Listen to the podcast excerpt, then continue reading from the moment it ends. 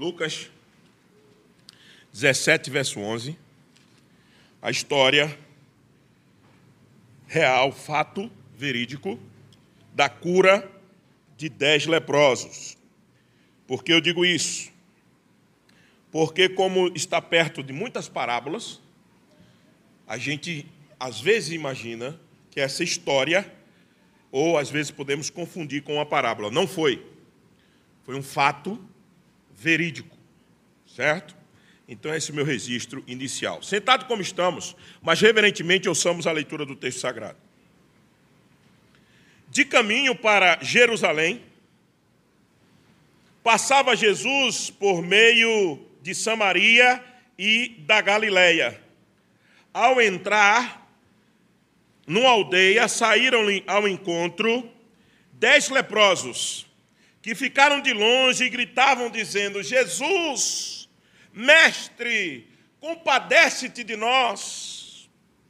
Ao vê-los, disse-lhe Jesus: Ide e mostrai-vos aos sacerdotes.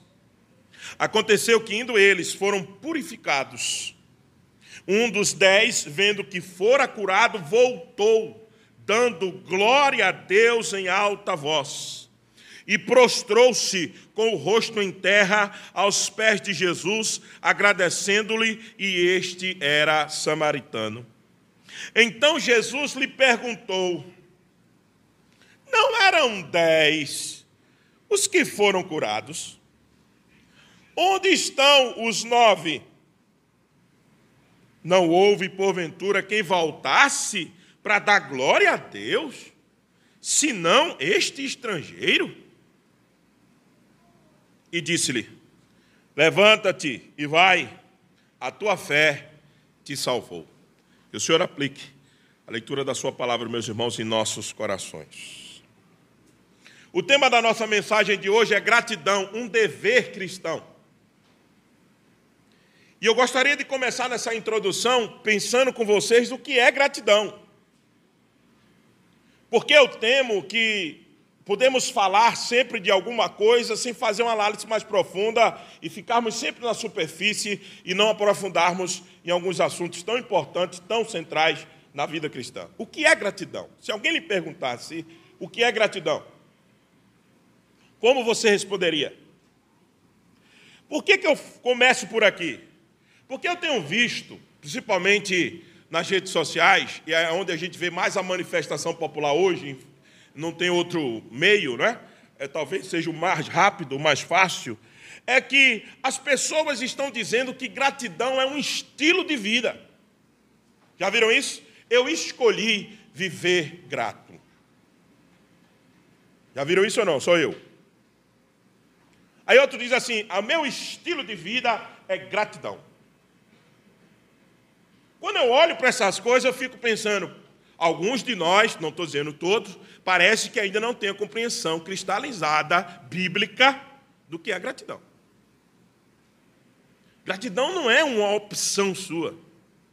Gratidão não é um estilo. O que é estilo? Estilo é um modo de vida que, ou um modo de escrita que alguém desenvolve tanto no escrever quanto na vida e os seus sentimentos, aquilo que ele deseja, aquilo que ele é. Por exemplo, tem um estilo de como nós nos vestimos, não é?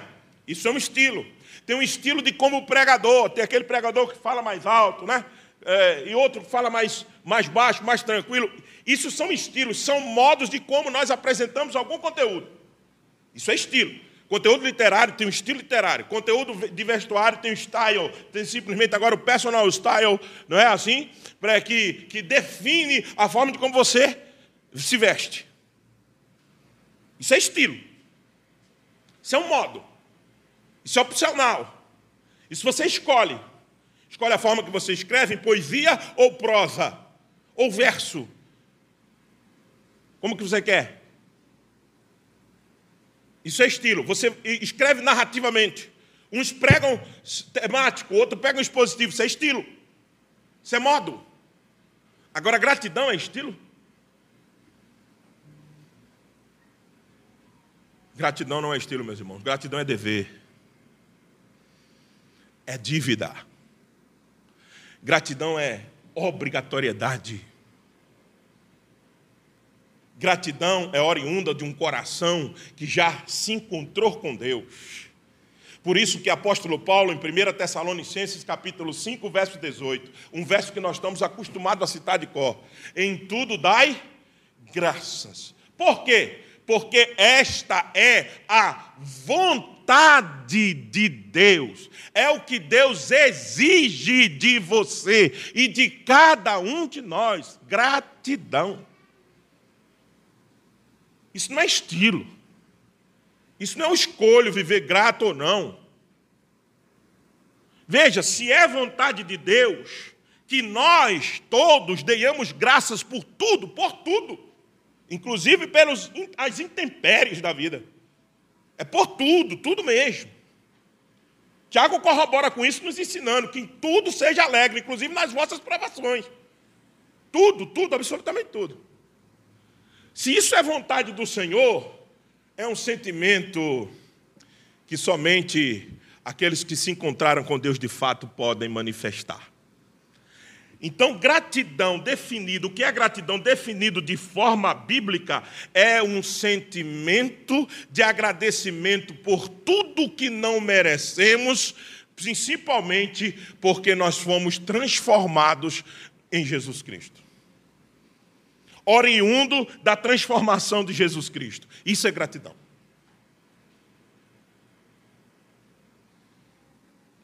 E nessa manhã, Jesus, na passagem dos dez leprosos, vai nos ensinar exatamente isso. Quando Jesus questiona, cadê os nove? Eu curei dez. Nove voltou. Desculpa, um voltou, cadê os nove? Por que Jesus está exigindo isso? Porque gratidão é dever. Ele está questionando a fé dos outros nove que não voltaram. Ele está exigindo, não voltaram nem para dar glória a Deus. Não é a mim, não. Que agradecer a mim, não agradeça. Mas o Pai, que é todo poderoso. Ninguém voltou. Jesus, com a sua indagação, está dizendo assim: é obrigatório gratidão, não é estilo de vida, eu não escolho isso. Eu tenho que ser grato, eu preciso ser grato. E aí nós vamos ver por quê. É justamente nos aproximando do texto para por que, que eu tenho que ser grato. Por que eu devo ser grato? Por quê? É sobre isso que nós vamos tratar nessa manhã, meus irmãos. Vamos nos aproximar do contexto. Lucas está aqui na trilha do seu desenvolvimento narrativo. Lucas está dizendo: Jesus saiu para ir para Jerusalém. E tudo que acontece em Jerusalém, ele vai registrando até Jerusalém. Jesus está indo para a sua cruz. É, o alvo dele é a cruz. O alvo dele é o martírio. Mas enquanto ele vai andando para a cruz, ele vai fazendo os seus milagres. E vai ensinando a multidão, vai encontrando com gente, vai salvando gente, vai mudando vida da gente, vida, vida de pessoas. É justamente isso a vida cristã, meus irmãos. Enquanto nós caminhamos, nós vamos testemunhando de Cristo, vamos se encontrando, vamos chorando com um, se alegrando com o outro, e estamos indo para o nosso martírio. É verdade, iremos morrer, mas também teremos o mesmo fim do nosso Salvador, a ressurreição. E Lucas está nesse trilho, registrando tudo isso. E ele registra o que acontece entre Samaria e Galiléia. É interessante você observar isso. É Samaria e Galiléia, a divisão desses povos. É judeu com gentil. É judeu com samaritano. Veja, é isso que está no verso 1. De caminho para Jerusalém, passava Jesus pelo meio de Samaria e da Galiléia. O meio, viu? Tem um canal tem, um, tem uma passagem, quando você vê no mapa bíblico, que é justamente uma passagem que divide, é um caminho que divide é, Samaria, Samaria de Galiléia. E nessa divisão você vai descer, vai se encontrar com o caminho de descer para Jerusalém.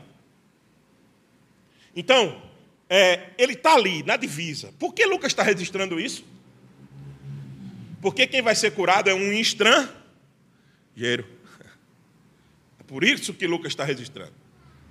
Por isso que Lucas está deixando claro: olha, ele está numa região que tem tudo misturado. Todos os povos estão misturados ali. É judeu com samaritano. E ele está passando por ali. Ele está caminhando por ali. O reino está chegando. Ele disse em Mateus capítulo 11, e Lucas repete isso em Lucas 7, que quando João vai indagar Será que o reino de Deus está próximo? Vai mandar falar com ele? Eu pensei que ele vinha, ia sentar no trono de Davi, ia restaurar todas as coisas. João Batista está com dúvida. Espera aí, ele já veio, eu já batizei ele no Jordão, ele já está aqui entre nós, e eu não vejo muita coisa acontecer. Eu não vejo a coisa mudar fisicamente, ou pelo menos é, no cenário político. Eu não estou vendo isso. Vai lá falar com ele, pergunta: Senhor, é o Senhor mesmo, ou devemos esperar outro? Lucas resiste a isso em capítulo 7 também, Mateus capítulo 11. Aí ele dá uma resposta que é justamente o que acontece no 17 que vai comprovar. Ele diz: Digo a João que coxos andam, cegos vêm, leprosos ficam curados. Vá dizer a ele que o reino chegou o reino chegou. Eu trouxe o reino, eu sou o reino de Jesus. E ele, por que, que essa parábola é interessante? Veja no verso 20 da parábola, não, olha eu me contradizendo, né? Veja na história, a seguir no verso 20, como é que tem aí no capítulo 17 de Lucas? Interrogados pelos fariseus sobre quando viria o quê? O reino de Deus. Veja que está tudo conectado. Lucas gosta disso. Ele conecta o que está antes está depois na história dos dez leprosos. Ele está dizendo assim: interrogados pelos fariseus sobre quando viria o reino de Deus, Jesus respondeu: Não vem o reino de Deus com visível aparência, nem dirão, ei-lo aqui ou ei-lo lá, porque o reino de Deus está onde? Dentro de vós. O reino já está presente. E está presente porque cego vê, coxo anda, leprosos são curados, o Senhor trouxe vida. É a vida do reino. Ah, mas eu quero o dia, pastor, aquele é estabelecimento do reino. Ah, você está esperando a conclusão do processo que já iniciou desde a cruz. Você está esperando pelo reinado definitivo, mas Jesus, Jesus já está reinando. Dentro de nós, em cada um de nós o reino deve ser visto em nós, nas nossas ações. E gratidão é um elemento que pertence ao reino. Por isso que é obrigatório, por isso que é dever. Então entenda. Lucas narra isso. E Jesus está curando leprosos para mostrar que o reino está presente. E como é que o Antigo Testamento entendia a lepra? Falar um pouco da lepra para que os irmãos entendam. A lepra, no Antigo Testamento, em Levíticos, capítulo 13, verso 43 ao, 40, ao 45, ela estava registrada na lei como uma doença perigosíssima. E ela podia trazer contágio a todo o arraial. E veja o que a lei de Moisés dizia. Havendo, pois, o sacerdote examinado, se a inchação da praga na sua calva ou na anticalva está branca, que tira ver, na vermelho, no vermelho, como parece a lepra na pele. É leproso aquele homem, está imundo. O sacerdote o declarará imundo. A sua praga está na cabeça as vestes do leproso em que está a praga serão rasgadas, e os seus cabelos serão desgrenados. Cobrirá o bigode e clamará. Cobrirá o bigode e clamará: Imundo, imundo. Veja a condição de um leproso. Além de estar carregando uma doença terrível, ainda tinha que se expor à sociedade dizendo: Não venham para perto de mim, vocês podem morrer. Imundo, imundo.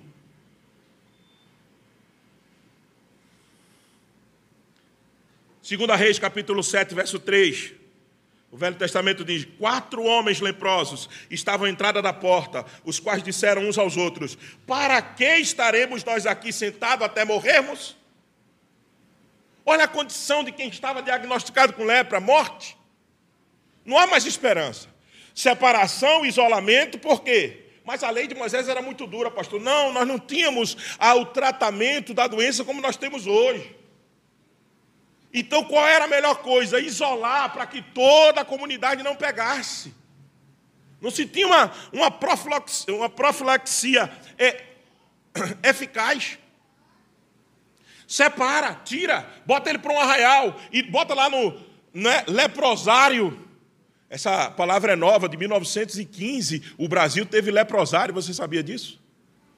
Fui pesquisar um pouco sobre lepra no Brasil. Em 1915, o governo decretou a mesma coisa que o Antigo Testamento fez: isola. Olha, 1915, não é no tempo do período bíblico. Tinha leprosário. Lá tinha cidades do leproso, as aldeias do leproso, eles tinham que ficar distantes. E eles tinham que dizer: imundo, imundo, não venha para cá, imundo. E aí, quatro leprosos estão aqui, sentado no caminho, e diz assim: ficaremos porventura até aqui, até a morte? Porque era o que eles tinham de perspectiva de vida, era morte, não tinha mais nada a fazer. Hoje, essa doença é chamada de hanseníase. Hanseníase. 30 mil casos existem no Brasil por ano, aproximadamente. Os sintomas são os mesmos: vermelhidão ou esbranquiçamento da pele, ou vermelhidão, ou até um tom amarronzado. Cria-se calosidades, porque ela está totalmente inflamada, a pele e os nervos. São dores tremendas. Ao contrário, perde-se também a sensibilidade. Não se tem sensibilidade a calor, nem a, nem a água gelada, nem a fogo, ou seja, nem a quente, nem a frio.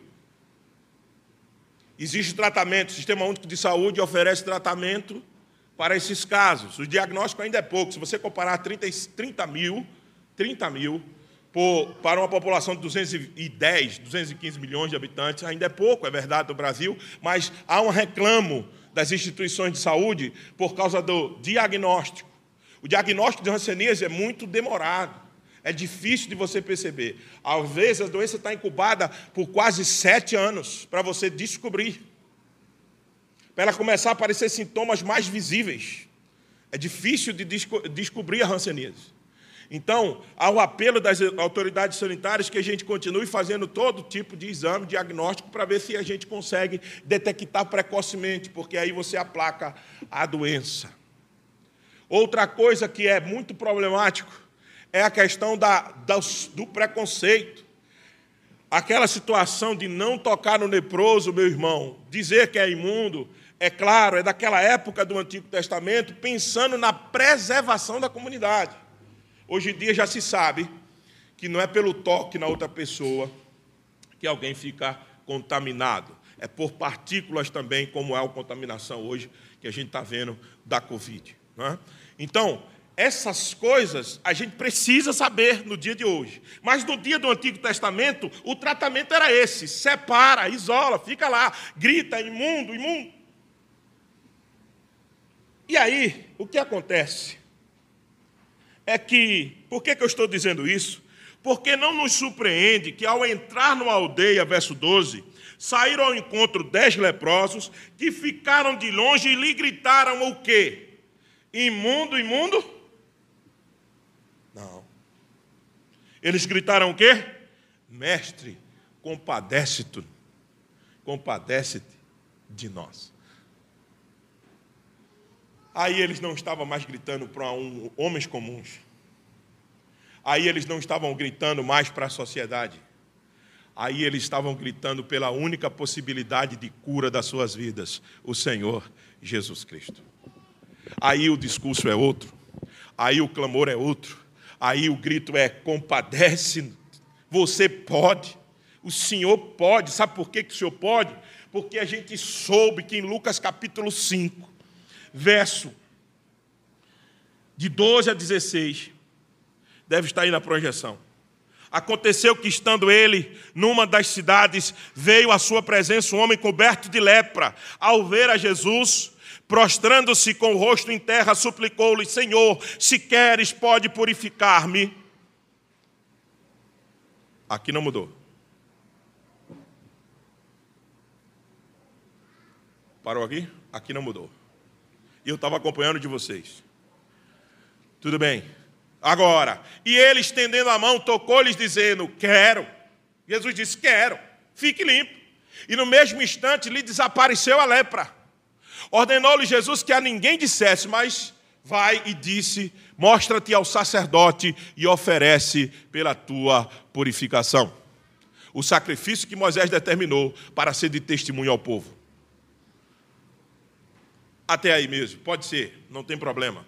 Veja, o que acontece em Lucas 5 dá respaldo para aqueles dez leprosos dizer o seguinte: o Senhor já fez. A gente já sabe que o Senhor fez. Nós estamos gritando pelo Senhor porque o Senhor pode fazer. O Senhor pode fazer, se o Senhor quiser, o Senhor pode nos curar. Aqueles dez leprosos sabiam dessa doença porque vocês viram no texto que sabia da cura daquele leproso, porque tinha se espalhado por toda a comunidade. Eles sabiam disso. Eles sabiam que Jesus pode fazer. Jesus, dessa vez, fez diferente. Naquela primeira vez de Lucas 5, ele vai e toca e diz: fica puro. Ele toca no leproso. Aqui ele não toca. Veja o que ele faz. Ao vê-lo, disse-lhe Jesus: ele não toca, ele diz: ide e mostrai-vos aos sacerdotes. Aconteceu que ele indo foram purificados. Espera aí, por que,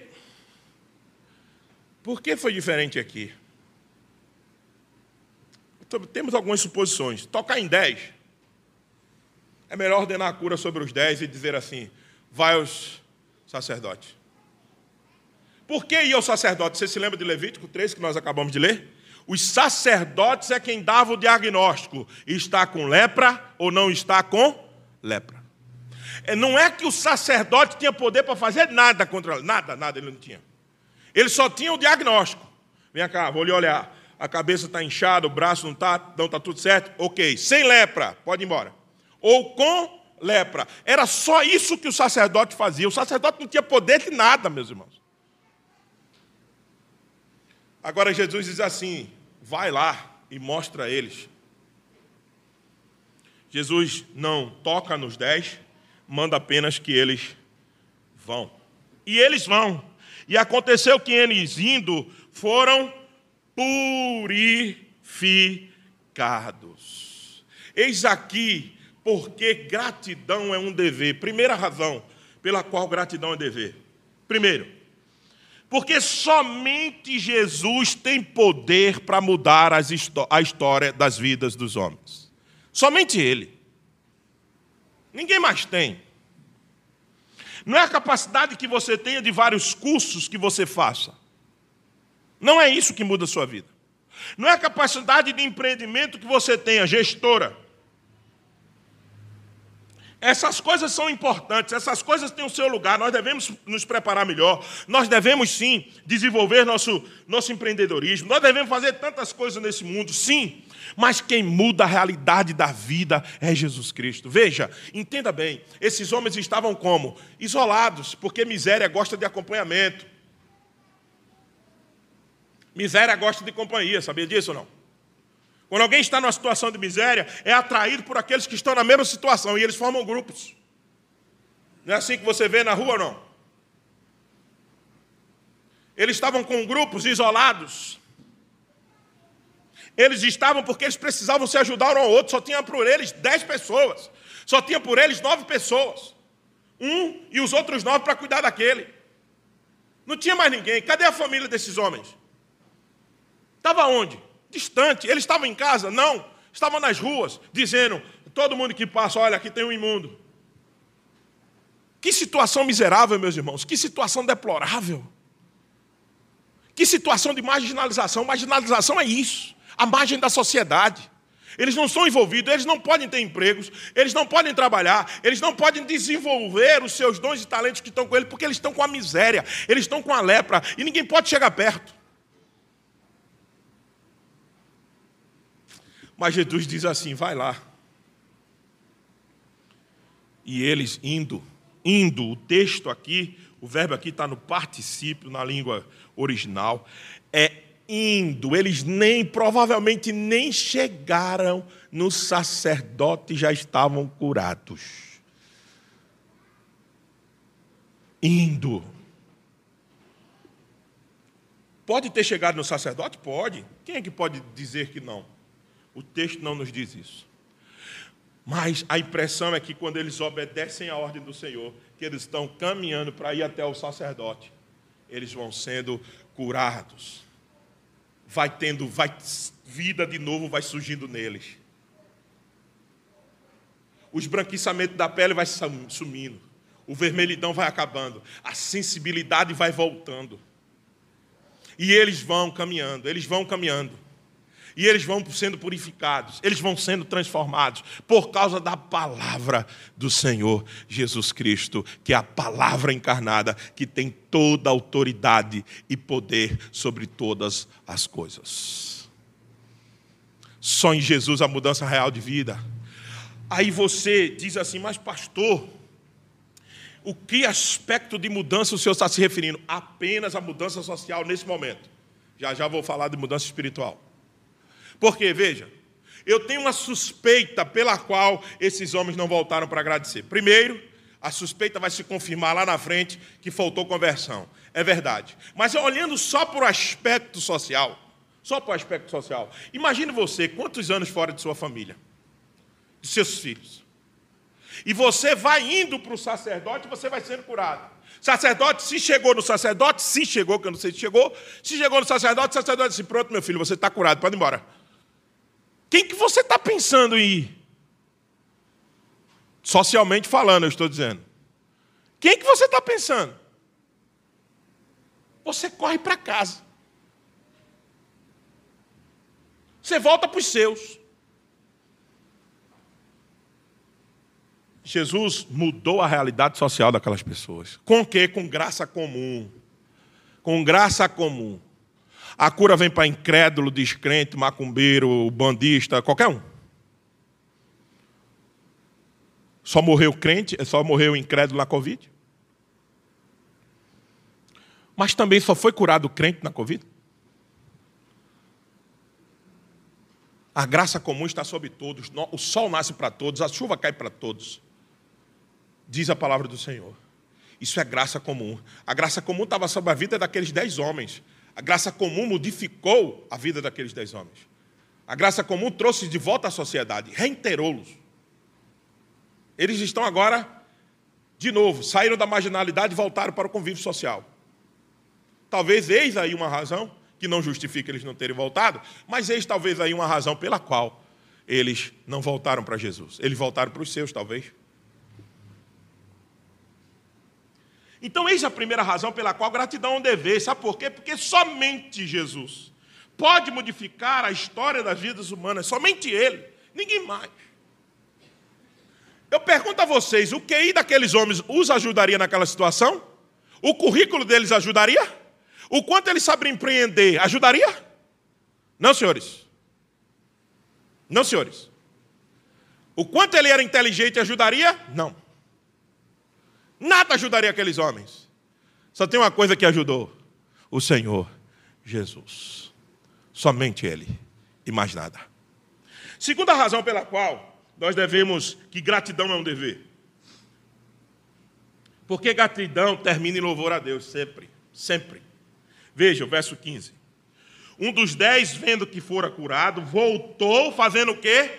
Dando glória a Deus em alta voz e prostrou-se com o rosto em terra aos pés de Jesus. Aqui a gente vê que ele está reconhecendo Jesus como quê? Como Senhor, não como um curandeiro. Os outros nove não voltou porque só reconhecia Jesus como um curandeiro. Esse volta e volta gritando em alta voz: Deus seja louvado, louvado seja Deus para sempre. E vê Jesus se prostra diante dele, agradecendo, e este era o quê? São samaritano. Lucas faz questão de registrar que este era um estrangeiro. Um estrangeiro, um samaritano, não era do povo de Deus. Entre aspas, povo de Deus aqui, né? Então veja só. A gratidão, ela redunda, ela termina em louvor a Deus, sempre.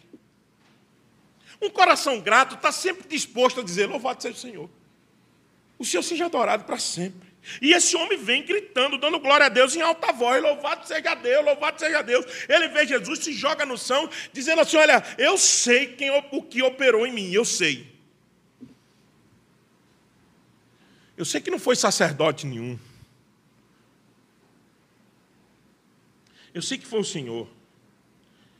Então, gratidão, meus irmãos, é algo que sempre redunda em glória a Deus. Sempre. Sempre. Então é por isso que murmuração não vai glorificar o nome do Senhor. Você ficar sempre lambendo as suas feridas, se vitimizando, dizendo, é, que pena que aconteceu isso comigo, eu sou um coitadinho, eu sou um, um pobre coitado diante de Deus. É assim mesmo. E você lamúria, e você murmura. Que glória Deus está tendo nisso? A declaração minha e sua, quando nós nos comportamos dessa maneira, dizendo assim: o Deus que a gente serve é muito fraco. Está vendo a miséria que eu estou? Aqui. Que glória tem um crente, um servo do Senhor, verdadeiramente convertido na pessoa de Jesus, ficar murmurando, lamentando a sua situação? Que glória tem isso? Que, que tributo de glória se dar a Deus com isso? Não se dá, meus irmãos. Ah, pastor, o senhor quer que a gente seja falso? Não, não chore. Não, a Bíblia diz que você chore, lamente a miséria do seu pecado, mas sempre diante de quem? De Deus. Lamente. Eu lamento. Eu choro muitas vezes pelo que eu sou. E por aquilo que eu deveria ser e não sou. Isso não tem problema, meus irmãos. Mas o testemunho alta voz tem que ser sempre a despeito de mim mesmo. Mesmo sendo eu quem sou, Deus continua e deve continuar sendo glorificado. Pelo que Ele é, pelo que Ele fez em mim, me salvando. Minhas misérias e os meus pecados não obscurecem o tamanho da ação de Deus em mim em me salvar não obscurecem a grandeza do Senhor na minha vida. O quanto Ele já fez, o quanto Ele já me livrou, e livrou você, livrou todos nós. As nossas tristezas não podem ser comparadas com as glórias manifestas na nossa vida. O apóstolo Paulo, homem de sofrimento, um homem que sabia o que era sofrer. Deus diz em capítulo 9 de Atos, Lucas mesmo escrevendo: Eu vou tomar para mim, eu vou ensinar a ele o que é sofrer. Deus diz. Eu vou ensinar a Paulo. Pode deixar, que eu vou ensinar a Paulo que é sofrer. Ele matou muita gente da gente. Capítulo 8 de Atos era a morte de Estevão. Ele estava lá no apedrejamento, pegou ainda a capa de Estevão. Capítulo 9, Deus o converte e diz: Vai lá, Ananias. E tem o seguinte: eu vou ensinar ele aí o que é sofrer. E Paulo sofreu. E sofreu muito. Mas jamais o apóstolo Paulo deixou de glorificar a Deus pela tamanha salvação que ele fez na vida do apóstolo Paulo. Jamais. Porque a obra no apóstolo Paulo é muito maior do que o seu sofrimento. A obra que Deus fez através do apóstolo Paulo é muito maior do que qualquer um dos seus sofrimentos. Gratidão é independente de circunstância, porque gratidão não me lembra do meu sofrimento, gratidão lembra da glória de Deus. Gratidão faz eu esquecer os meus sofrimentos. Gratidão me impulsiona a me jogar aos pés de Jesus e dizer assim: Louvado seja o Senhor. Por isso que é obrigação. Não é escolha, vida de gratidão. É dever. E por último, meus irmãos.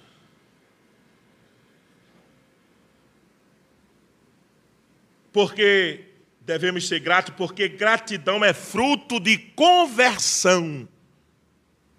De conversão. Só é grato verdadeiramente quem foi e quem está convertido. Não é convencido. É mudança.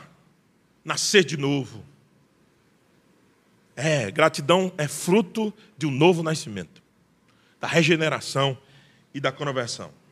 Veja se não é assim. Versos 17. Jesus diz assim: Então Jesus lhe perguntou: Não eram dez os que foram curados? Onde está, estão os nove? Não houve, porventura, quem voltar-se para dar glória a Deus, senão este estrangeiro? Vocês não há de convir comigo, interpela Jesus. Que você, você que está aqui que chegou, você não há de convir comigo que não era dez que eu curei, por que não estão aqui os nove? E por que, que só esse estrangeiro está aqui?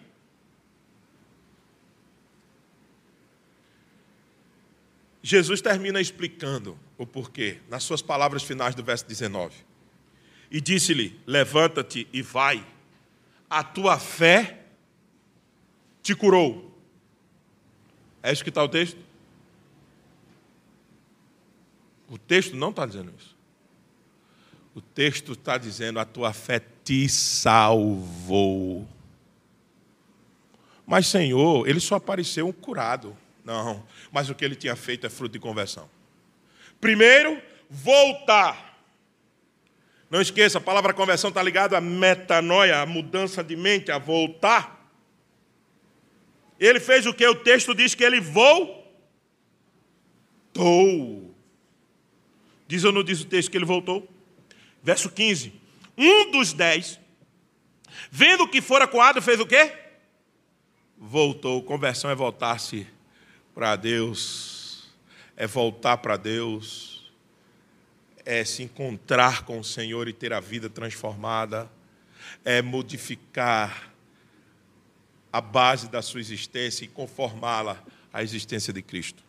Esse voltou. Depois que ele voltou, ele mostra outro fruto de conversão: louvor.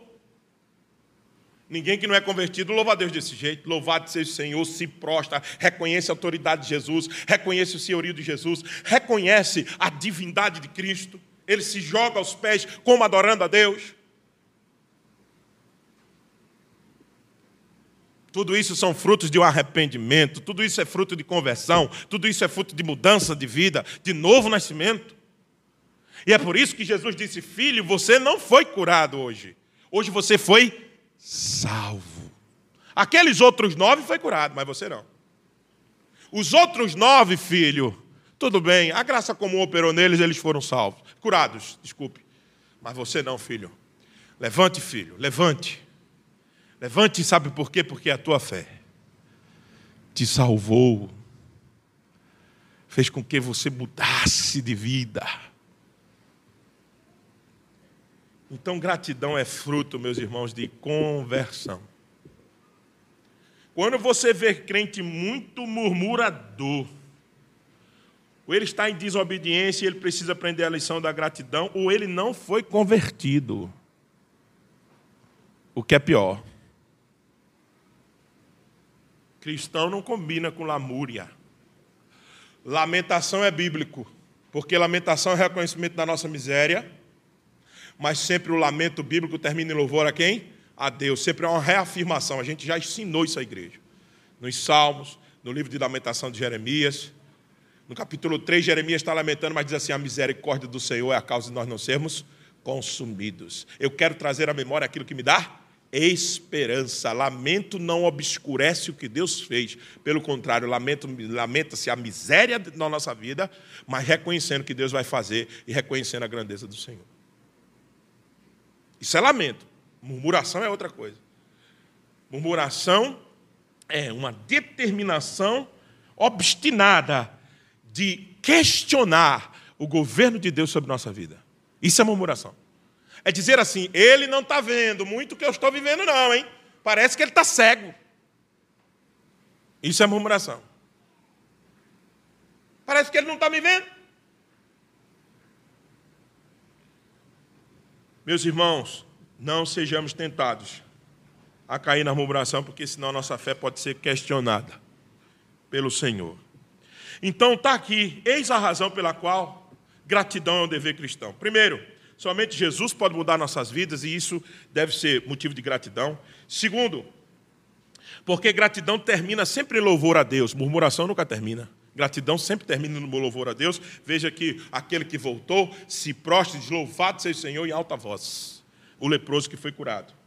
E depois, somente só é grato àqueles que foram convertidos. Fruto de conversão. Gratidão é fruto de conversão. Por isso que Jesus diz assim: a tua fé te salvou. E não ele não diz, a tua fé te curou. Tua fé salvou você. E a demonstração que ele está salvo, ele volta para Deus, se prostra diante de Deus, canta ao Senhor, tudo efeito de uma conversão. Por fim, para encerrarmos, as lições que ficam para nós dessa grande passagem, que é a cura dos dez leprosos. A primeira é que nós devemos eliminar de nossa vida é aquela da introdução. Gratidão não é um estilo de vida, estilo você escolhe. Gratidão é dever, meus irmãos, é dever. Porque nós fomos alcançados por uma coisa que ninguém podia fazer. Nosso conhecimento poderia mudar a nossa vida diante de Deus a ponto de nos salvar e nos regenerar? Não. Nosso QI, nossos cursos, não. Que, o que, que pagava a nossa dívida diante de Deus? Somente a obra de Cristo. Então, você não podia fazer essa obra, eu não podia fazer essa obra. Então, gratidão é dever. Você tem que reconhecer a grande obra que Cristo fez na sua vida e viver por ela.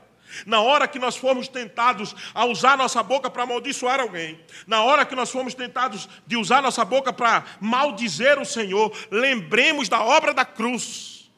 Olhemos para o que o Senhor fez na cruz do Calvário. Você não podia se pendurar ali e pagar o preço do seu pecado. Não, somente Ele. Ele encarnou para isso. Ele não tinha pecado, ele se fez, colocou o nosso pecado sobre si e foi à cruz para pagá-lo. Você não podia fazer isso. Eu não podia. Então, gratidão é algo que vem da cruz, da obra dele, do que ele fez.